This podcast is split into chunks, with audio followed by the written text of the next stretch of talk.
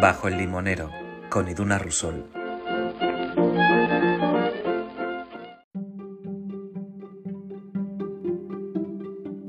Hace muchos años yo me dediqué al mundo del teatro, no como actriz, sino escribiendo, que es lo que mejor se me da.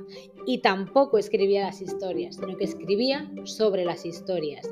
Quizá muchas de las personas que estáis escuchando este podcast ya me leíais en Ábrete Sésamo, un blog que me trajo personas, momentos y situaciones maravillosas. Una de mm, estos regalos, uno de estos regalos que me trajo Abrete Sésamo fue poder trabajar con la compañía de teatro Teatro de Poniente. Antonio Velasco es el actor, director, mm, dramaturgo que está detrás de, de esta compañía y ahora junto a su pareja, Irache Jiménez, forman parte de un nuevo proyecto, una nueva fase de Teatro de Poniente en la que siguen creando historias maravillosas que a mí me hicieron soñar, vibrar, emocionarme.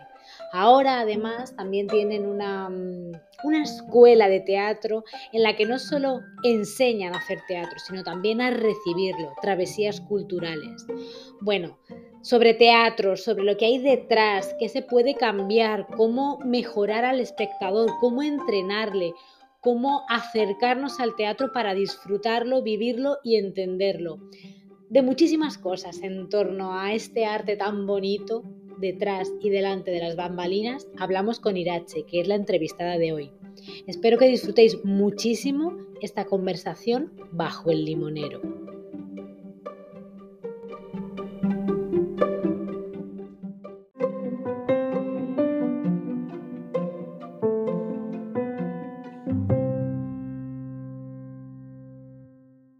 Bienvenida, Irache, a, Bajo el Limonero. Tenía muchas ganas de, charlar contigo porque, em, siguiendo la estela de las últimas entrevistadas, sois gente que ya conozco y que sé la ilusión que le ponéis a vuestros proyectos.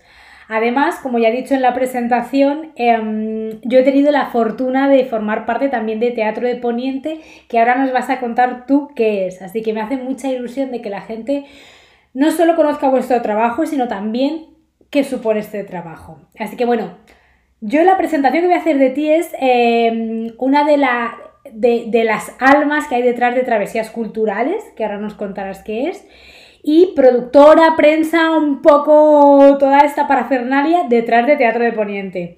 No sé si tú te quieres presentar de otra manera, ¿quieres añadir algo? No, bueno, yo lo primero darte las gracias y que estoy encantada de estar aquí contigo compartiendo este ratito. Y eh, presentarme de otra manera, eh, bueno, no, sí, es, soy un totum revolutum de, entre Teatro de Poniente y Travesías Culturales, ¿no? que no son eh, nuestros dos proyectos principales. sí, ¿qué te cuento? Pues Teatro de Poniente, la compañía por un lado, que, que eso, que, que, conoces desde los inicios, ¿no? que ha ido creciendo poquito a poquito en los últimos años y, y, que bueno, que está en un momento muy bonito, ¿no? La, eh, la compañía ya ha pasado a, a, a unos espectáculos ya eh, bastante más grandes, ¿no? De, de con, el, con, los que comenzó eh, a llegar a, a, todas partes, ¿no? De España. La verdad es que estamos súper contentos estamos ahí creando un, un, un, no sé qué decirte, un mastodonte cultural de las manos de travesías, ¿no? Porque son, son dos proyectos que, bueno, ahora vamos viendo, pero que se complementan mucho, ¿no? Con la gestión cultural. Tú lo has dicho, ahora un poquito más adelante me gustaría preguntar de esas dos ramas de este proyecto, eh, qué son cada una de ellas. Pero mm, para que la gente se vaya ubicando, mm, al final hay muchas compañías teatrales. Eh, creo que cada una tiene un poco su sello o, creo que lo mm, oportuno para las compañías y para cualquier profesional de la cultura es tener su propio sello de identidad. ¿Cuál crees tú que es la identidad de Teatro de Poniente? ¿Qué la diferencia de otras compañías, por ejemplo? Pues, ¿qué la diferencia? Pues yo te diría que, no sé, el leitmotiv de, Teatro de Poniente es, bueno, y de nuestra vida, yo creo que en general es, es la aventura. Totalmente, ¿no? O sea, Teatro de Poniente, eh, sí, es, es, una aventura en todos los sentidos. O sea, las obras que hacemos siempre tienen ese punto de, de aventura, ¿no? Eh, eh, Antonio, que es el que escribe, el que escribe los textos, eh, siempre tiene ese espíritu ahí. Y creo que, que, todo el equipo, que trabajamos en equipo de Poniente, vamos un poco en esa línea, ¿no? La aventura, que no, no, no, no nos para nada, no nos da, no nos da miedo. Bueno, nos da miedo muchas cosas, pero, pero nos lanzamos igual, ¿no? O sea, ese espíritu del explorador. Creo que un poco para, para dedicarse al teatro me da exactamente igual la rama desde la que sea, ya sea desde el papel de prensa, productora, actor, eh, director, mm, hay que ser hay que, hay que saber afrontar o, como he escuchado esta mañana, hay que saber eh, transitar el miedo. Porque no hay que enfrentarlo, nada, hay que transitarlo. O sea, esa es la, palabra. Eh, para ir entendiendo un poco tu llegada a, Teatro de Poniente y al teatro, voy a empezar por una pregunta muy, muy, muy del origen, del origen. Em, ¿Tú recuerdas cuál fue tu primera obra de teatro que viste o la primera vez que el teatro te, te, te fascinó dijiste, wow, ¿qué es esto? Pues mira, me acuerdo perfectamente de la primera obra que vi, que fue en el cole, y me espantó si te digo la verdad. no me esperaba esta respuesta, te espanto. Te lo juro, o sea, esto es real y creo que, creo que, que, mucho del trabajo que hacemos hoy en día con Teatro de Poniente eh, eh, tenemos muy en cuenta eso. importante. ¿eh? Es verdad, o sea, la recuerdo perfectamente, fue Sueño de una noche de verano en inglés. Yo debía tener unos 12 o 13 años, una cosa así. Nos la trajeron al cole y, de verdad que lo recuerdo como un espanto, o sea, como un espanto, o sea, no, no, no hizo nada porque ninguno de los alumnos que estuvieron, que estábamos allí sentados, nos encantara el teatro, ¿no? Claro, es que sí. sí, perdona. No, no, y, te decir, y eso, evidentemente, ahora intentas escapar de provocar eso lo máximo posible. Claro, o sea, eso para nosotros es, es, vamos, o sea, lo tenemos grabado eh, a fuego, ¿no? O sea, nosotros con Teatro Poniente trabajamos mucho, mucho con, escolares, eh, con audiencias juveniles y, es algo que tenemos, vamos, o sea, grabado en piedra. En tu caso, ¿qué crees que no funcionó? O sea, ¿qué, qué es eso que te, que te provocó ese espanto? ¿Con qué crees? Ahora pues que tienes la perspectiva de creadora. Claro creo que, que, en, que, en, aquel momento nadie pensó en, eh, pues, pues, eso, ni en el lenguaje, ni, ni, ni, en la forma de llegar a los chavales, ¿no? Sino simplemente meterles ahí el clásico, es que tienen que ver el clásico y, y, tira para adelante, ¿no? Sea como sea, da igual, si les gusta o no les gusta, nadie pensó en, en eso, ¿no?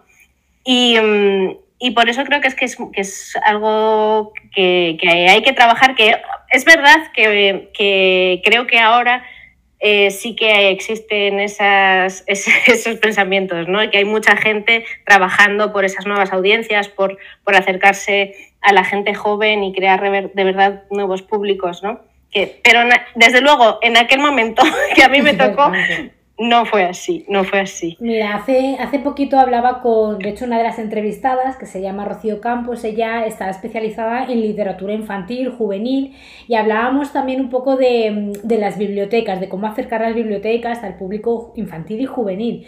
Y hablábamos de que ha cambiado el lenguaje en el que acercamos la cultura a los niños, porque a nosotras, pues es lo que tú acabas de decir, igual que con literatura, con el teatro, es un clásico, toma, cómetelo o mm, sin importar una serie de cosas como cómo acercarte a este niño, cómo hacer no solo que lo vea, sino que le guste y quiera más.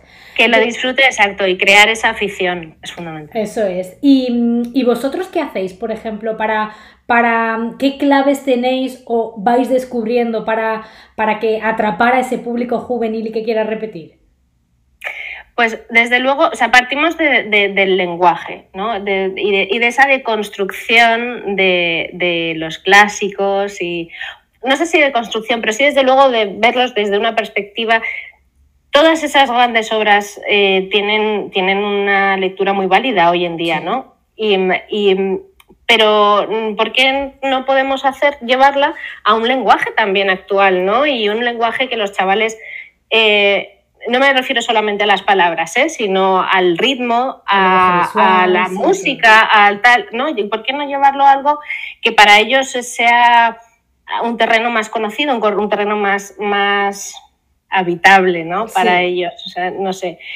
Eh, ese es el trabajo fundamental desde el que partimos, ¿no? Em, darle una vuelta de tuerca. Para que lo sientan como algo suyo y que, que lo identifiquen, ¿no? Como algo de su día a día, ¿no? Que, el valor que puede tener eh, yo qué sé, eh, Hamlet o, o, cualquier obra, ¿cómo lo, cómo lo traemos al, al, hoy, ¿no? Que ellos lo identifiquen. Claro, que, ellos lo identifiquen. No es ajeno a ellos, no, es su día a día, es su vida. hablamos de, de, de, la humanidad, ¿no? De cosas muy humanas que se repiten, que, que somos nosotros. Y, y es solamente abrirles la puerta para decir, eh, o ponerles un poco el, espejo, ¿no? De coño, que esto también habla de ti, ¿no? Claro, al final quiero decir, tanto en las obras clásicas como en las contemporáneas de cualquier género, si es que las emociones son siempre las mismas. Exactamente. Y las emociones son, es muy fácil que todo el mundo se reconozca, independientemente de la generación a la que pertenezcas, mm, la edad y tal, simplemente tienes que hablarme de tal manera que yo sepa ver ese espejo que tú has dicho, ¿no? Que, Exactamente. Y luego ya iremos evolucionando, ya iremos trabajando ese lenguaje o, esa, o, ese, o esa forma ¿no? más, más clásica que también es muy interesante conocer. O sea, no, no quiero que tampoco se queden en eso, ¿no? Pero, pero por lo menos que sea que esos primeros contactos eh, coño, te piquen, ¿no? Te enganchen, te, te llamen, te, te, cojan, ¿no? Eso es, que, que, que, no provoquen un espanto, que es lo que estábamos hablando antes. Que, Totalmente, o sea, que no recuerdes nunca tu primera obra de teatro como yo. Claro, eso es, eso es. Bueno, eh, ahora un poquito más adelante te preguntaré eso acerca de que expliquemos bien qué es Teatro de Poniente y travesías culturales y qué ofrecen, pero mm, hay una cosa muy curiosa que, que quiero que la gente que nos escuche sepa y es que tú antes de Teatro de Poniente eras restauradora de arte. Exactamente. Entonces, eh, claro, a mí me encantaría saber eh, ese cambio, eh, cómo ha ido sucediendo y sobre todo, y creo que es muy importante, de tu antigua profesión, o sea, desde ser restauradora de arte, ¿qué aprendizajes te llevas que ahora estás aplicando a tu, a tu nuevo rol dentro de, este nuevo proyecto? Vaya. Claro, pues bueno, para poner un poco en contexto, yo vengo de una familia de, de anticuarios. Yo he crecido eh, entre obras de arte, ¿no? Y, es algo que siempre he tenido, eh, pues eso, muy cerca, ¿no? Y, en casa constantemente, los libros sobre arte, miles de libros, el estudio sobre el arte. Yo, o sea, he crecido en, ese ambiente, ¿no? Y mm, a mí no me gustaba mucho, ellos comerciaban con el arte, a mí no me atraía tanto eso, pero sí que me encantaba y creo que, que desde pequeña desarrollé esa cosa eh, ese amor por poder tocar, ¿no? Esas obras que tú siempre ves en un museo tal y que nunca puedes como acceder a ellas y yo tenía un acceso libre, ¿no? a, a, coger a, esto, ¿no? Y entonces manipularlo me encantaba. Entonces tenía clarísimo que yo iba a estudiar restauración de obras de arte. Y, y me he dedicado a, ello pues desde, prácticamente desde que empecé a estudiar, que como eh, pude, tuve la suerte de poder montar el taller en la tienda de mis padres, eh, prácticamente según empezaba a estudiar, empecé a, trabajar, ¿no? Entonces he estado prácticamente 10 años eh, restaurando, yo sola en mi taller, con mis auriculares, con mi música, eh, muy a gusto y muy tranquila. La verdad que suena, suena muy relajante, aunque me imagino es, que... Es muy relajante, bueno, también te desquiciaba, sí, claro, algunas cosas, ¿no? Pero, obviamente, pero sí es verdad que es un poco eh, roza la meditación, ¿no? Porque entras en, un, estado de limpieza, limpiando con un, con un hisopo muy pequeñito, con un algodoncito, todo como, sí, muy pausado, muy, unos procesos lentos, sí, otra cosa, ¿no? Eh, y esa era mi vida antes. Eh, ahora me estás diciendo palabras como pausado, meditativo, todo. Eh, o sea, a ver, el mundo del teatro es todo lo contrario. Todo lo contrario, absolutamente cambio radical. Pues y sí, pues poco a poco pues conocí a Antonio Velasco, que es mi compañero y, socio en toda esta aventura. Y la verdad es que empezamos, porque claro, yo trabajaba en casa, eh, él, también eh, escribía y, a veces ensayaban en casa y tal. Y, mm, y el primer eh, proyecto en el que metí así un poco la nariz fue en, eh, La loca historia de la literatura, precisamente. Qué bonita esa función. Eh, luego ya pondré el enlace, inciso, corto aquí para decirle a la gente que en la descripción del episodio voy a poner el enlace tanto a Teatro de Poniente, a Travesías, para que puedan ver las funciones que tenéis en marcha. Y desde luego si cualquier persona ve que la loca historia de la literatura eh, le pilla cerca o tiene acceso a ella, me parece una manera brillante súper entretenida, muy accesible para eso, para hacer un viaje por la literatura, por el teatro y por esa aventura e ilusión que al final son señas de identidad de Teatro de Poniente. Así que simplemente comentarlo. Y ahora ya sí, que fue la primera función en la que metiste así un poquito la, Claro, porque es el primer proceso creativo que, que, viví de cerca, ¿no? O sea, no estaba dentro en un principio, empecé a ver cómo se desarrollaba desde fuera pero bueno, es un espectáculo en el que hay mucho trabajo de máscara y las máscaras son artesanales, las hicimos nosotros, ¿no? Entonces, eh, claro, todos los materiales y todo lo que yo sabía de, la restauración, eh, lo fui aplicando y digo, bueno, pues es que estas máscaras se pueden hacer de esta manera y, a lo mejor podemos hacerle, ¿no? Empecé, empecé, a meter así la nariz con la, con la fabricación de las máscaras, ¿no? Poco a poco eh, empezó así, luego metí un poquito en la escenografía, poquito, a poco. poquito a poco, pues aplicando un poco lo que yo ya, lo que el bagaje que yo traía de manual, sobre todo, ¿no? Ese trabajo más, más eh, de materiales y de tal, lo fui aplicando en, en, las escenografías, en el atrezo, en todo esto, ¿no? Pero luego también es verdad que, que esto es algo que de lo que yo no era consciente, es que, claro, como yo desde muy jovencita eh, trabajaba sola, era autónoma, ¿no? En el taller y también tenía que venderme, ¿no? En ese sentido. Y fue una herramienta muy útil cuando ya yo pasaba esa fase de las máscaras y tal, eh, llega el momento en el que también esas obras de teatro hay que venderlas. Y no es nada fácil. Y no es nada fácil. Y no es nada fácil, eh, y menos todavía para los artistas. Que en ese momento eh, eh, era Antonio, mi compañero, el, dramaturgo y actor y esto de la compañía, el que se ocupaba de todo esto, ¿no? Y le costaba mucho, claro. Y, empecé a echarle una mano con eso y me di cuenta que teníamos herramientas de venta de las que pensaba.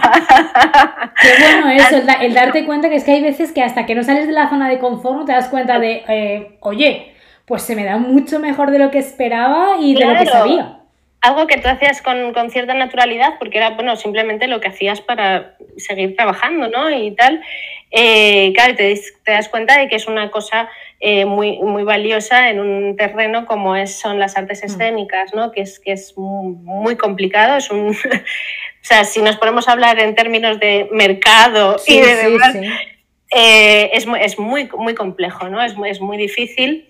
Y, bueno, y ahí estoy. Ahora mismo pues, soy la directora de, distribución y producción de teatro de Poniente, cinco años después. y, feliz, quiero decir, ha sido al final un camino como súper natural, en el sentido de que no hay nada que te haya empujado, ha sido poquito a poco, poquito a poco y sintiéndote cómoda en, en este nuevo papel. Totalmente, no, no, no, así, y además ha sido realmente un cambio radical. Ha sido pasar de estar sola en el taller con mis auriculares y yo solita, yo me lo gestionaba en mis tiempos y tal, yo sola todo, a de repente trabajar con equipos de 10 personas, coordinar todo em, y estar constantemente y, además en mucha convivencia, ¿no? O sea, porque yo también eh, em, voy, bueno, justo hoy estoy en oficina, el, el equipo está de gira, pero, pero normalmente también voy a las giras, ¿no? Y eso también es mucha convivencia con el equipo, ¿no? Estar mucho tiempo y con mucho jaleo y trabajar a contrarreloj y sí, tiene, tiene, tiene su aquel. Lo, Lo, has comentado antes un poco, pero me gustaría saber qué es para ti lo más bonito y lo más eh, complejo que te ha aportado esta nueva etapa en el teatro. Lo más complejo ya hemos adelantado un poco que puede ser quizá la, venta y ese, esa parte de marketing, pero bueno, no sé, cuéntame tú qué es para ti lo más bonito que te ha traído, que puede ser algo emocional que tú has aprendido o alguna vivencia o alguna anécdota. Sí, no, lo más bonito realmente ha sido ser mucho más consciente eh, de mis emociones, fíjate. Es que el teatro tiene mucho de enseñanza emocional, ¿eh? Muchísimo, muchísimo, muchísimo. es algo que, bueno, yo la verdad es que Mm, iba a decir me pegaba, pero me pegaba y me pego unas panzadas de llorar que alucinas, ¿no? Porque me, parece muy terapéutico, es maravilloso. ahí, te doy totalmente la razón, vaya. Totalmente, pero, pero yo creo que no he llorado tanto en mi vida como desde que estoy aquí metida en el teatro, ¿no? Que suena mm, a, oh, pobrecita, no, Pero, pero no, es de verdad que, he tocado con algo dentro de mí que, que, bueno, que me permite, me ha permitido vivir eh, más, mm, no sé si profundamente o, ser más consciente de mis emociones, fíjate. Jo, pues qué fortuna, esto me parece algo muy, muy, positivo, la verdad. Creo que como espectadora del teatro también yo lo recibo así, o sea, yo echo de menos no poder, ahora viviendo en Lisboa, eh, voy menos al teatro porque la realidad es que conecto menos con el teatro eh, textual, porque no hay una barrera idiomática y, y yo echo muchísima de menos emocionarme porque lo que tú acabas de decir, o sea, yo cuando iba al teatro, yo he llorado mucho con el teatro, pero no a nivel pobrecita, sino que es que conectaba con cosas y me tocaban teclas que, a lo mejor fuera de esa escena no ves ese espejo, no te permite esas emociones, entonces creo que es una herramienta mm, muy terapéutica el teatro, la verdad. Absolutamente. Estoy de acuerdo. ¿Y lo más complejo que sería entonces? Y lo más complejo, eh, hombre, pues sí, podría ser, podría ser todo el tema de la venta, pero sí, sí, eh, yo creo que realmente lo más complejo también eh, para mí ha sido el, la exposición, quizás. Mm. O sea, porque el teatro, las artes escénicas, en comparación con, mi vida anterior, hablo, sí que es cierto que te, ves mucho más expuesto. ¿no? Es un mundo muy pequeño en el que nos conocemos prácticamente todos, ¿no? Enseguida localizas a la gente y si haces algo bien mm, es genial, pero siempre, siempre surgen mm. eh, problemas, envidias y demás. Y, por, y si haces algo mal, oh, parece como terrible, ¿no? Gestionar eso también es difícil. O sea, yo creo que ha sido una de las cosas más complejas. O sea, no, yo nunca me había sentido tampoco tan expuesta en ese sentido. ¿no? Pero es verdad que también te hace muy, eh, no sé si muy asertivo, ¿no? o, te hace ver también las cosas con mucha más perspectiva. Hay una cosa que siempre repite eh, Antonio, mi compi, que es que no, no operamos a personas, ¿no? Que si hacemos algo mal, eh, no va a morir nadie. ¿no? Nos dedicamos al teatro, gracias a Dios, a las artes escénicas y, si algo sale mal, pues, pues, no pasa nada, pues ya lo haremos otra vez. ¿Sabes? Ya nos, levantaremos y, volveremos a intentarlo o haremos otra cosa, ¿no? Y eso es un aprendizaje también muy, muy, muy fuerte que me ha dado este mundo. Pero es verdad que es complejo, que es difícil. Hombre, a ver, lidiar con eso, o sea, creo que todos tenemos un puntito de autoexigencia y quieres que salga lo mejor posible.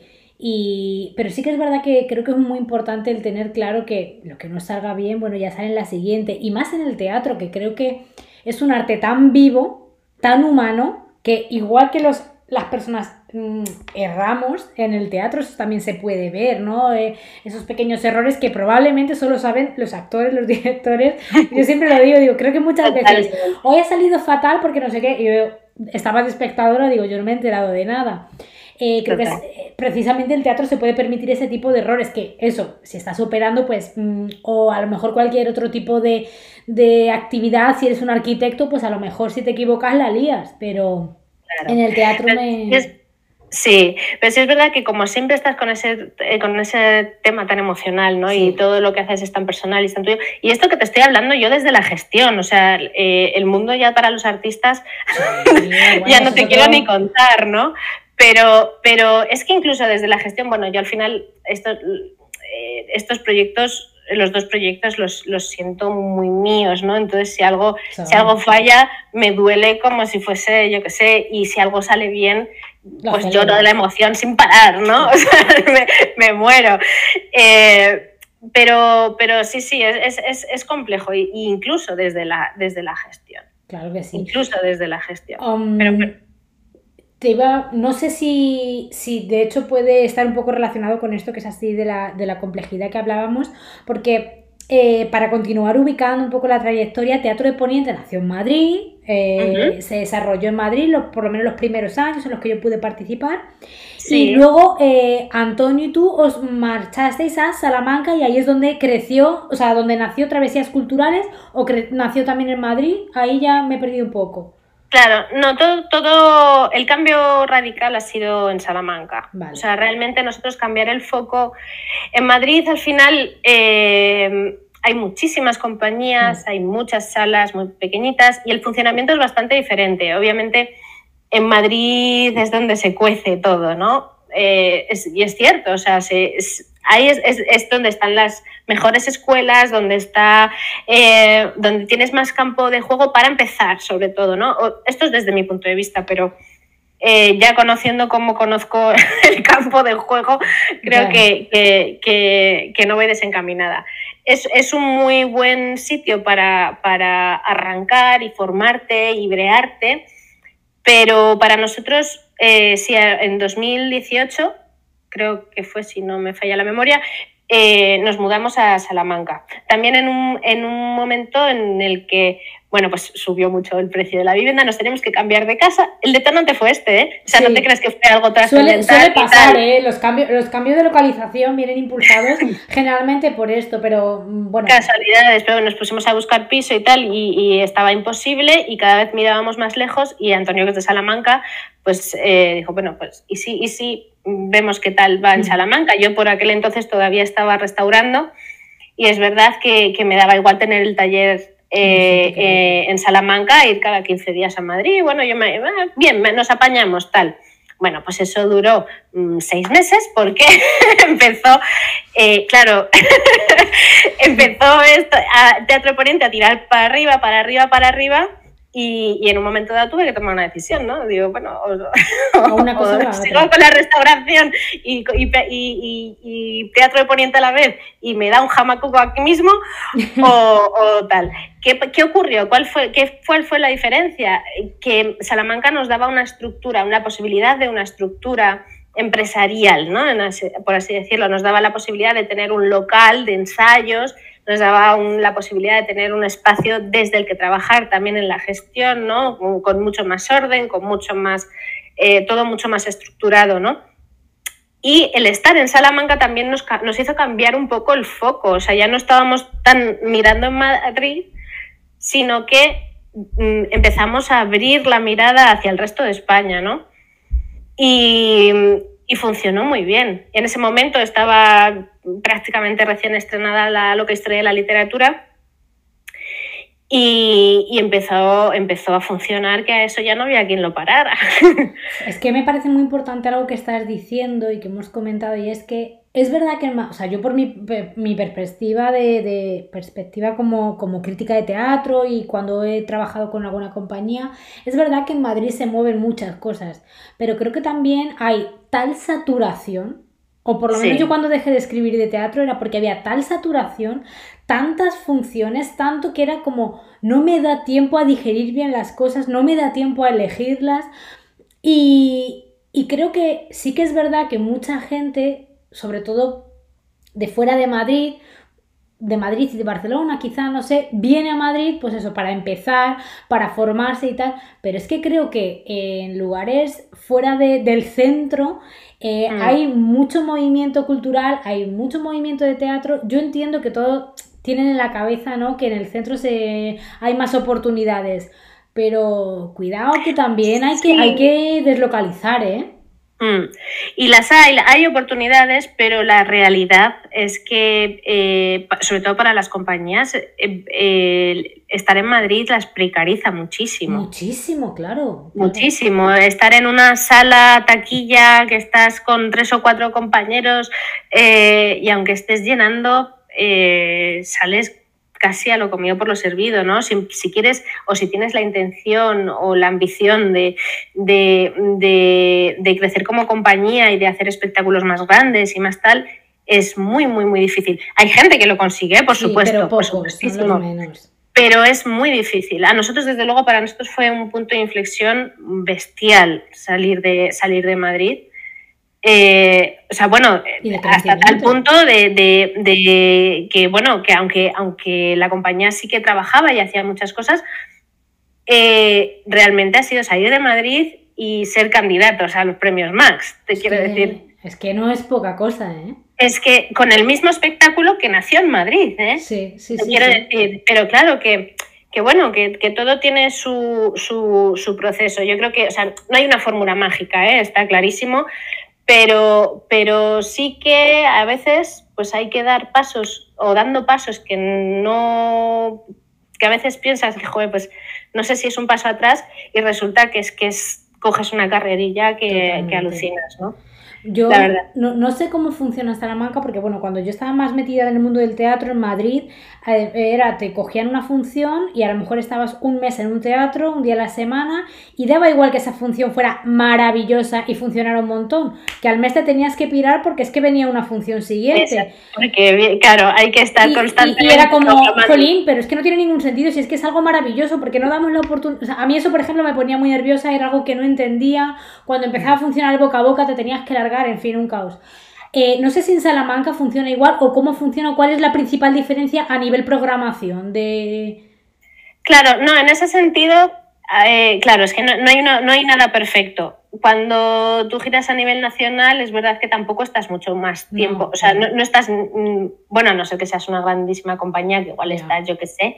Pero vamos, eh, a, nuestro, a nuestro rango, desde luego, pues estás un día en un sitio, otro día en otro como mucho estás dos o tres días en otro, eh, una semana a lo máximo si estás preparando un, algo más concreto, pero, pero estás constantemente de un sitio para otro, ¿no?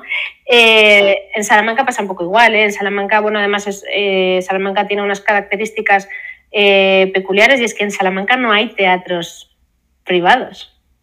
Son todos públicos, no, lo sabía, eso no lo sabía y claro, eso marca mucho la diferencia. Claro, y, que ocurre también mucho, ¿no? en, provincias, ¿no? Que, que, que, los teatros son, son públicos normalmente. Entonces, eh, sí, te van contratando las, las, las actuaciones, pero suelen ser días sueltos. Por eso ahora lo que sí que hacemos son más kilómetros que en la vida. Eso te iba a decir, eh, estáis haciendo un mogollón de... Ahora sois más titiriteros que nunca. Palabra que me encanta, por cierto. sí, sí, totalmente, totalmente. Lo, de los cómicos de la legua, que lo tenemos también como muy presente, es, es absolutamente. O sea, nos pasamos la vida en, en carretera, en carretera, sí, sí, viajando de un lado para otro y Hombre, y son cosas que, que, pesan, pero oye, que no, que no falte. La verdad es que también. se disfruta mucho. Eh, es una forma de trabajo que, que bueno, pues es dura, ¿eh? porque al final son muchas horas de carretera, son muchas horas de montaje, son muchas horas de, de, de estar fuera de casa muchos días, ¿no? Pero, pero es tan bonito viajar con el equipo, compartes unas cosas que es una maravilla. Y nosotros además tenemos la, la suerte de trabajar con, con, unos equipos que son maravillosos, es una gozada. O sea, más que equipos, es que somos amigos, ¿no? Somos amigos y, y, y, es una maravilla, ¿no? Poder compartir eh, eso a pesar que, de que, pues, pues, que a veces echas de menos, ¿no? En la casa y, estar tranquilo. a ver, sí, lo, lo, ideal sería, mira, me contratan y estoy de manera permanente con esta función que me encanta en tal teatro, pero bueno, creo que también el, el, el notar o el notar que apuestan por las funciones de teatro de poniente, que puede crecer, que te puedes permitir ya no solo crecer como compañía, sino eh, mover los espectáculos, habéis podido abrir travesías culturales, eso quieras que no es, es, un, es un golpe a vuestro favor. Eh, sí, totalmente, totalmente. Es verdad que no, hemos contado lo de travesías. Pues a la vez que, a la vez de, de venirnos a Salamanca y al empezar a funcionar de esta forma con Teatro de Poniente, eh, claro, pues empezamos a, a ver que teníamos muchas posibilidades de trabajo eh, paralelas, ¿no? Y como, o sea, en travesías culturales eh, hacemos, bueno, es que trabajamos como gestoría cultural, en, el amplio sentido de la palabra. Hacemos desde, desde la distribución de compañías, eh, hacemos, tenemos una pequeña escuela de espectadores aquí en Salamanca, en, en, la biblioteca, en la Torrente Ballester, las tertulias teatreras se llama, en donde tenemos un, un grupo de gente maravillosa que, que no le gusta hacer teatro, pero le gusta mucho el teatro, ¿no? Entonces hemos dado salida también a, ese proyecto, ¿no? Casi como una especie de club de lectura, pero, pero, pero, de teatro, ¿no? y la verdad es que está funcionando fenomenal, ya lleva tres o cuatro años eh, funcionando, con, ya con, eh, me parece que ahora tenemos casi 30 alumnos, bueno, alumnos tertulianos. Tertulianos. y, hay gente en espera, O sea, que son nos ha dado pie a otro tipo de proyectos que nunca imaginamos, pero que, están funcionando muy bien, ¿no? También hacemos eh, charlas, eh, hacemos...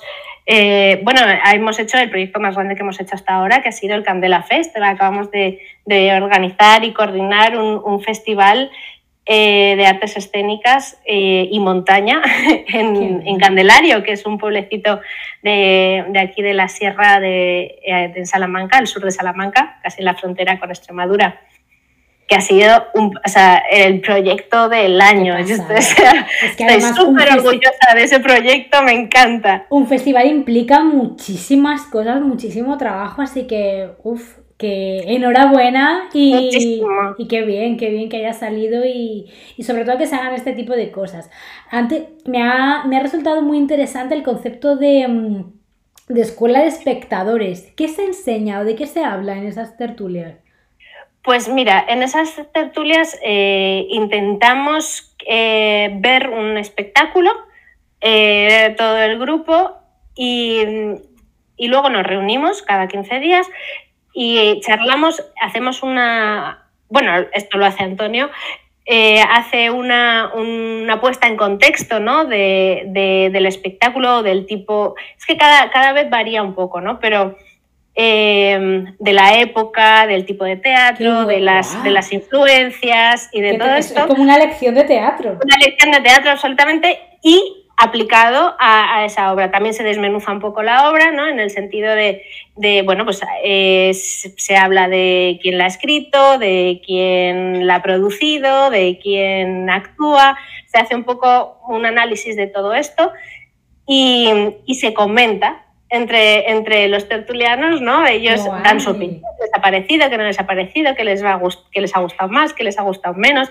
Y es muy curioso porque, claro, hay gente que lleva desde el principio y, han conseguido, yo creo, o sea, tienen ya un ojo muy crítico, ¿no? De, eh, en cuanto al teatro, es, y es maravilloso, porque es que además vende todo, o sea, porque desde espectáculos de títeres a es muy gracioso, porque eh, también ven espectáculos para niños. Entonces, aquí en Salamanca, en el liceo, está muy bonito que puedes saber los espectáculos para niños y hay millones de niños y nuestros Vuestro grupo. Me encanta, qué bueno. Pero además, fíjate, me parece. Mm, esto de llevar a verles todo tipo de espectáculos me parece tan importante porque yo creo que muchas veces cuando como consumidora de cualquier tipo de, arte, teatro, literatura, es como que siempre ves lo mismo, siempre consumes lo mismo. Y cuando te apuntas a lo mejor a un club de lectura, a estas tertulias eh, de, teatro, pues te obligas a ver cosas que salen de tu rango de elección lo cual te nutre muchísimo más, porque si no es verdad que todos tendemos a lo fácil, es una inercia que te lleva a seguir alimentando tu gusto y tu sesgo. Entonces está muy bien, me parece muy interesante. porque es, lo más cómodo, por supuesto, pero sí, te da una visión bastante transversal de todo y, te da una perspectiva para valorar ¿no? lo que estás viendo. O sea, para, para... sí, sí, totalmente. La verdad es que está funcionando muy bien y por eso todavía tenemos lista de espera para... Así que, bueno, ya lo sabéis, quien se quería apuntar, que se ponga la lista de espera. Eh, vosotros, eh, con Travesías Culturales, también dais formaciones de, teatro? ¿Hacéis cursos de teatro o algún tipo de formación? Sí, no, hacemos cosas eh, mm, formales, ¿no? que largas en el tiempo, porque claro, la gira no, nos lo ah, impide pero sí que hacemos cosas puntuales, laboratorios escénicos sobre todo. O sea, eh, hacemos mucho eh, pues en un fin de semana o en dos fines de semana eh, de forma intensiva. esto sobre todo por ahora va dirigido a, a, gente profesional o semiprofesional que esté interesado no tanto en aprender o sea, no, no, son clases de teatro al uso, sino es más bien un laboratorio de investigación, ¿no? Qué bueno, sí. Se plantea un tema y, se investiga, ¿no? Sobre, sobre, sobre ello. Eh, tú como, como, parte de Teatro de Poniente, también como espectadora, eh, ¿qué crees que pide el público ahora al teatro? ¿Cómo...? Mm, porque yo, por ejemplo, eh, me gusta mucho la, la función social que tiene el teatro. Eh, la capacidad de poner voz a situaciones y a, movimientos y a, mm, luchas. Eh, también Teatro de Poniente, por ejemplo, tiene una parte muy bonita y muy reivindicativa de la historia del teatro, de la literatura, me parece e, esa aventura y esa magia. Em, yo, por ejemplo, no quiero... O sea, esto es simplemente mi opinión, cada persona puede ver el tipo de teatro que le guste, pero por ejemplo el teatro comercial me da mucha rabia, porque creo que va mucha gente y no está utilizando su voz, que sí, que también hay que divertirse y jaja, pero bueno, yo creo que para mí el teatro tendría, sobre todo en épocas de cambio, cuando hay tantas cosas que contar, para mí tiene una función, o me gusta ver mucho la función social y de magia dentro del teatro, no tanto la risa fácil o tal. Eh, mm, ¿qué, ves tú que pida el público? ¿Qué, reclama? Yo creo que, hombre, lo bueno que tiene el teatro es que tiene cabida para todo el mundo, ¿no? O sea, que puedes encontrar eh, para todos, para todos. O sea, la verdad es que eh, sí, yo no, no, soy una gran defensora del teatro comercial, pero es verdad que, que que bueno, que llega a un público, ¿no? Y, que, y que tiene una función muy, muy concreta que, que, también creo que es importante, ¿no? Sí, sí, sí, o sea, es lícita y, a veces, jolín, pues también apetece, pero... Sí, pero ¿qué pide el público? Pues es una pregunta difícil. Eh, sí, porque la verdad es que eh, bueno, estamos, vivimos eh, en una crisis de público, ¿no? O sea, la gente va cada vez menos al teatro, cuesta mucho hay, hay, pequeños oasis, ¿no? En los que, nosotros que nos movemos mucho, ¿no? Por toda España, eh, descubres ciertos oasis que dices, pero ¿cómo puede ser esto, ¿no? En un sitio eh, tan pequeño que está el teatro hasta la bandera, ¿no? Y la gente súper eh, intrigada y súper tal. Hay grandes ciudades en las que los teatros están vacíos. Es, es, sí, es, es, es, es terrible. bueno, pero sí, desde luego, desde luego es cuando menos curioso. Entonces, ¿qué pide el público? La verdad es que no tengo ni idea de lo que el público pide, eh, pero, pero creo que, que, está haciendo mucho daño esta cultura de la inmediatez y todo cada vez más corto y cada vez... Creo que hay una especie de, de epidemia ¿no? de, de, de esta, de, lo, de, lo, inmediato, de, todo para allá y cortito y házmelo fácil hmm. y que sea fácil de tragar, ¿no? Sí, sí, estoy de acuerdo. Y las cosas más complicadas, eh, pues hay que currárselas mucho, ¿no? O sea, hay que hacer como, hay mucho trabajo de gestión cultural, que hmm. es muy importante el trabajo de, los técnicos de cultura, de los ayuntamientos, de, las, de los gestores culturales, de los teatros, Mm, porque con las programaciones ¿no? no es tan fácil eh, hacer una programación, acertar con una programación y trabajar con el público con una, a través de una programación es muy difícil y, y creo que además que faltan, faltan profesionales en ese sentido creo que el problema, o sea, que no, sé lo que pide el público, pero quizás lo que pide el público son, son gestores culturales, ¿no? Que sepan eh, eh, encaminar eh, todo, todo el tema, ¿no? De, de, de llegar al público, de, crear nuevos públicos, de afianzar los públicos, de Creo que eso es lo que esa, esa, educación de la que hablábamos antes, ¿no? la educación del, del, espectador al final, eh, es que es evidente que vivimos en una era de la velocidad, o sea, eh, pasamos más tiempo en Instagram que, que ya, ya, poner el foco en algo eh, más allá de media hora. Hmm. es complicado. Entonces es verdad que, que creo que sí que es importante educar a desde los teatros más a los niños más pequeños, a la gente más adulta, y eso al final es como todo. Se educa al público ofreciéndole distintas cosas, eh, todo tipo de teatro, que lo que decíamos antes, Evidentemente el teatro comercial tiene que estar y cumple su función, pero dame también otras cosas, no me des solo teatro comercial porque sea lo que funciona, porque tienes que darme opciones para que yo pruebe si me gusta, para que yo entrene mi mirada. Totalmente, el teatro es infinito. O sea, las posibilidades son infinitas, hay teatro para todos. O sea, yo no me creo, cuando alguien me dice, es que a mí el teatro no me, no te creo, no ha sido, o sea, no, has, encontrado lo que sea, pero, pero no, es que no te creo, es, imposible. No, es que además hay, tantas cosas, además, eh, de, repente hay alguien que, que, mm, prueba una técnica o una forma de narrar o una forma de poner en escena nueva y dices, es que no está todo visto hay, infinidad de, hay infinidad de posibilidades, hay, hay, compañías haciendo cosas eh, que, ni te imaginas, ¿no? Pero ¿qué ocurre? Que, pasa eso, ¿no? Que, es muy difícil eh, hacer ese trabajo, ese trabajo de, gestión de públicos, de, creación de públicos, es muy difícil y hay que hacer un trabajo muy a largo plazo.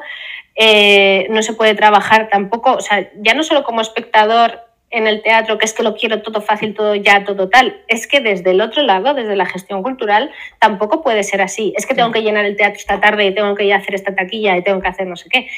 Es que tampoco puede funcionar así. O no, o yo pienso que no debería funcionar así. A ver, yo y es, tedioso y es, y es, un trabajo muy duro, muy complejo, muy complicado. Y, desde luego las estructuras eh, que tenemos, pues quizás no sean eh, el funcionamiento, eh, no sea el óptimo, ¿no? Sea, no, el terreno de juego quizás no sea el, el, óptimo, pero creo que es muy, muy, muy importante trabajar, currarse ese, ese terreno de juego para que, para, jolín, pues para que, esto vaya para adelante, porque creo que es que la cultura, o sea, bueno, porque estamos hablando de teatro, pero incluyó todo, ¿no? O sea, la danza, la música, o sea, eh, todo creo que es, vital, ¿no? Para, para la gente, para las personas. Eh, al final es lo que has dicho antes, eh, en el momento en el que si todo el arte, el teatro, lo que sea, se hace y se programa y se mm, confecciona buscando el número, estamos perdidos. Si lo que quieres es llenar, si lo que quieres es sumar, que a ver, cualquier proyecto, no somos tontos ninguno, cualquier proyecto que hacemos desde escribir un libro a montar un teatro, em, tú lo que quieres es recibir dinero a cambio de tu trabajo, porque vivimos en esta generación y queremos que sea rentable. Pero creo que el arte no, puede buscar eso como última meta, ¿sabes? Que, tiene que tener una finalidad. Tienes que, yo, yo lo pretendo por el camino, evidentemente vivir de esto, pero si todo lo que creo o hago lo hago solo pensando en el número, es que aquí es cuando empiezas a repetir, cuando empiezas a perder alma, cuando la autenticidad se pierde por el camino, ese tipo de cosas. Claro, pero por eso insisto en ese, en ese trabajo de gestión cultural que es fundamental, porque hace, hace, es un engranaje básico para que la rueda gire, o sea, para que el artista pueda cobrar bien y pueda trabajar eh, en unas condiciones dignas y, pueda hacer su, su, arte no solamente pensando en las entradas que va a vender, ese, ese gestor cultural eh, es tiene mucha responsabilidad en, todo esto. y eh, por eso te digo que, que para ese trabajo de gestión cultural no solo se puede medir en, cifras, que, hay muchos eh, valores a tener en cuenta, hay, muchos, hay muchas eh, escalas, ¿no? muchos medidores eh, que son muy importantes, ¿no? como a, cuánta gente nueva llega al teatro, mm, si alcanzamos gente que no estaba viniendo, si hemos trabajado con tantos, con X colectivos, si hemos... Pero claro, es, es, es un trabajo que, hay que valorar, que hay que valorar porque también es cierto que creo que se valora poco el de gestión sí, Sí, es verdad que es una figura que dentro del teatro nunca se, vamos, generalmente no se menciona y, y, bueno, me parece muy importante esta reflexión que has hecho porque es verdad que es interesante y es importante, la verdad. Eh, antes de cerrar ya el tema del teatro y pasar con las preguntitas finales, que no te quiero robar más tiempo, eh, si alguien quiere saber qué funciones hay ahora en marcha, por dónde vais a estar, dónde vamos a, verlo, a, Instagram, a la página web, cuéntanos dónde, dónde estar atentos y actualizados. Pues mira, toda la información siempre está en, de Teatro de Poniente, en, eh, en teatrodeponiente.com y en las redes sociales, que también compartimos siempre todo, ¿no? Que es arroba teatro de poniente, nos encuentran fácilmente en, tanto en Instagram como en Facebook. Eh, bueno, y ahora en TikTok, no te lo pierdas. Mira, yo, yo, ya he decidido no entrar, que ya trabajo todo para ellos. He dicho, yo ya no puedo más, que a lo mejor tengo que terminar. Bueno, en, esa, en ese afán que nosotros tenemos en acercarnos a los jóvenes y, en, y acercarnos a su lenguaje, pues allí tienen unos cuantos viejales intentando adaptarse a TikTok. Pues nada, la gente que quiera seguiros, ya sabéis, en todas las redes sociales, Teatro de Poniente, y si vais a TikTok y queréis dar alguna recomendación para esta gente nueva, también podéis hacer. Por favor, serán bienvenidas. Y todo el tema de travesías culturales, eh, lo mismo, también en redes sociales y en la página travesiasculturales.es, ahí están todos los proyectos que, que, vamos haciendo y a toda la gente a la que llevamos y, y que nos acompaña. Y allí puedes ver todo, todo, todo estará al día de todo. Maravilloso. Dicho esto, voy a entrar en la rondita final. Hay una cosa que estamos haciendo ahora, las, eh, que estoy haciendo en las entrevistas, y es que eh, a la persona que entrevisto os pido una pregunta al azar, completamente random, la que os dé la gana, la que os apetezca, aleatoria, de cualquier tema, que se la voy a hacer yo a la próxima entrevistada, que no sé todavía quién va a ser. Así que cualquier duda que te venga a la cabeza, algo que quieras saber, alguna reflexión o idea que se te haya ocurrido, lánzame la pregunta y ahora te hago yo la que te ha dejado la entrevistada anterior. Oh, mamá, vale. Eh, vale, eh, ¿qué le preguntaría a alguien que no sé quién va a ser? Claro. Ni yo tampoco, o sea, que no te puedo dar ni pista. Vale, pues le preguntaría así en plan fantasía. Lo, sí, lo que te dé la gana, como si quieres preguntarle su comida, yo qué sé. pues vamos a ver, pues si fuera un personaje de una obra de teatro, ¿quién sería? Vale, me gusta esa pregunta. me gusta, pues no sabemos a quién cenaremos, pero ahí me la guardo. La, vale. la pregunta que tengo para ti, que, es de Laura Medina, es la, entrevistada que la ha dejado, es eh, ¿qué consideras que puedes enseñarle tú al mundo y de qué manera te gustaría enseñarlo? Oh, eh, ¿qué le enseñaría yo al mundo? Tu don, algo ¡Wow! ¡Qué difícil! Sí, sí. este es aleatorio, te puede tocar una y te puede tocar esta. Total, total. ¿Qué le enseñaría yo al mundo? ¿Qué le enseñaría yo al mundo? Esa es la pregunta. Sí, sí, y, de qué manera lo harías, no sé qué. ¿Qué, crees que, qué, te gustaría contarle al mundo? ¿Qué crees que, se, que puedes enseñar? Pues, mm, pues mira, muy, muy al hilo de todo lo que estamos hablando, eh, creo que podría enseñar al mundo esa, importancia de, de, tocar tus emociones. Hmm de tocar tus emociones y, qué mejor forma, que, que, ¿cómo lo haría? Pues de la mano, llevándola al teatro, llevándola a un concierto, llevándola a, cualquier eh, acto cultural, ¿no? Que, te permita que realmente, pues eso, eh, tocar cosas que nunca pensabas que podías llegar a tocar, ¿no? Eso es, eso es verdad. Me gusta mucho tu respuesta. Em, te voy a preguntar ahora que de repente se me ha ocurrido, ¿tú tienes tiempo para leer ahora entre unas cosas y otras? muy poco, muy, muy poco. Muy poco, y, el poco tiempo que tengo para leer, es que esto va a, ser, va a sonar horroroso y muy poco... aquí, aquí no estamos para aparentar, tú no te preocupes. Lo que estoy leyendo ahora, mira, es dirección estratégica de la empresa. O sea, para que te es, lo, es lo que te toca. Es que muchas veces pasa esto. Lo reflexionaba hace poco, no me acuerdo con quién era, y es como cuando tienes poco tiempo, pues a mí me encantaría. O sea, sí que yo, yo leo eh, novela y tal, pero también con el defecto profesional, con el lápiz en la mano y subrayar, o sea, como para mí, no, no, no, con ese gusto que lo puede hacer cualquier persona, ¿no? Que también le pongo gusto, pero, pero es verdad que hay veces que tienes poco tiempo y lees lo que necesitas. Totalmente. Y es que además yo eh, tengo una pequeña enfermedad, que no, lo he comentado, pero ya lo digo porque total.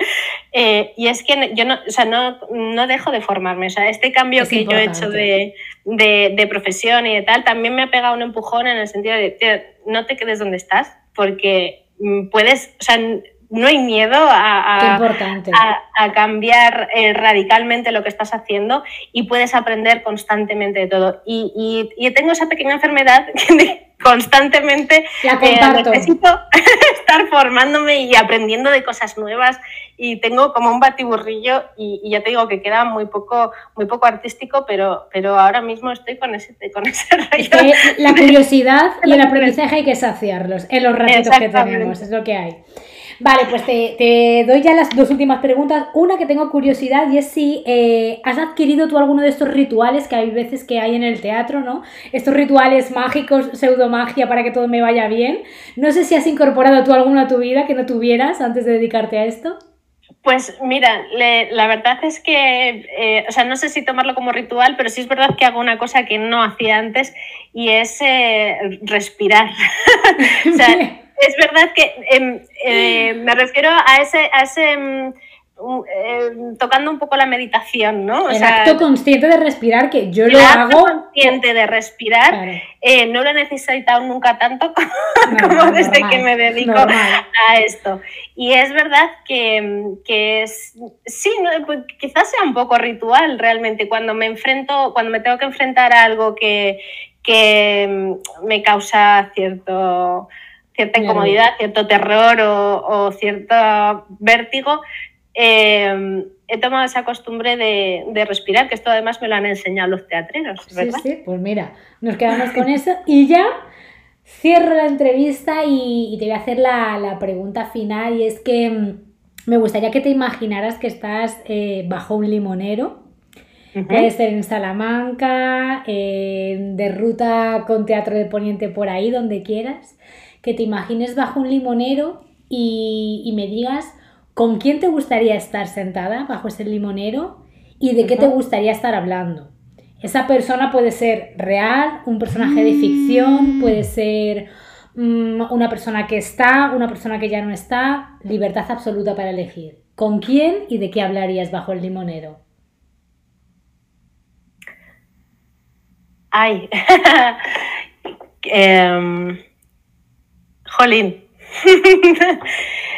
Pero fíjate, eh, según estabas diciendo, qué, qué lástima, pero, eh, me lleva a un momento un poco triste, pero... mm, Y ya me estoy emocionando, ves, hablando de las emociones. Pues es bonito, es bonito. Pero, eh, pues me encantaría estar eh, con una gran amiga que ya no está, con Ángela, y me encantaría, pues seguramente, pues estar hablando de, de- todo y de nada, ¿no? De, de las cosas tranquilas de la vida, y me encantaría estar contándole, eh, pues todos estos cambios que que estamos viviendo, ¿no? Y, y un poco simplemente del- de la vida, o sea, un, un momento de, paz, porque quizás también eh, dentro de esta vorágine del teatro y de, y de las giras eh, para arriba y para abajo, eh, quizás lo que más echa en falta también es el pararse y Sí, hablar de, de nada. de, de nada, ¿no?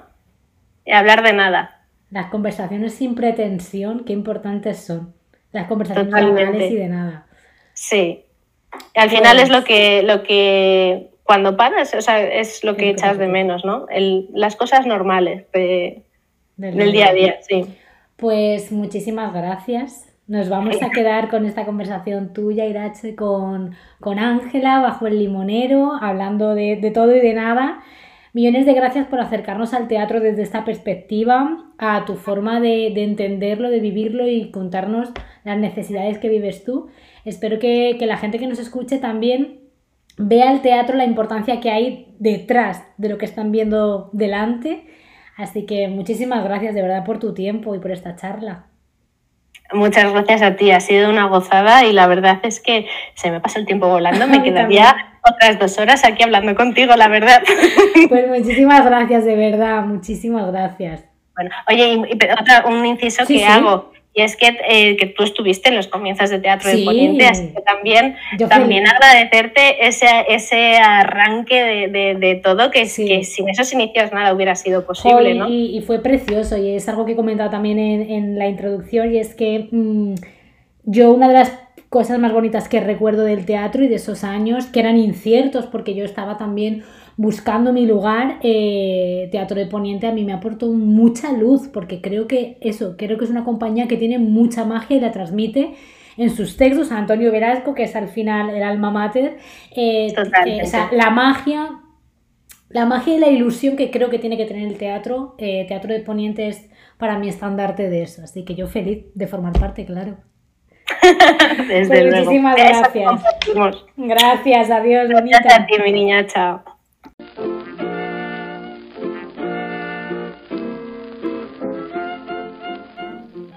Gracias por haber estado con nosotras en este nuevo episodio de Bajo el Limonero. Yo soy Iduna Rusol y como tal me podéis encontrar en todas las redes sociales. Iduna Rusol, no hay pérdida. Ahí os cuento mucho más de las mujeres a las que entrevisto y sobre todo también hablo de lo que escribo y de los cursos o talleres de escritura creativa e inteligencia emocional, sobre creación de personajes y otras temáticas que voy impartiendo de vez en cuando. También, si no queréis perderos ni un solo detalle de Bajo el Limonero, podéis seguir al podcast tanto en Spotify, Evox y Apple Podcast. Así no os perdéis nada, ni los episodios en los que hay entrevistas con mujeres, ni los episodios de literatura que tenemos con Jerónimo Garzón en su espacio Entre Libros y Limones. Así que, de una manera u otra, nos seguimos encontrando por el camino. Muchas gracias por haber estado aquí bajo el limonero. Thank you.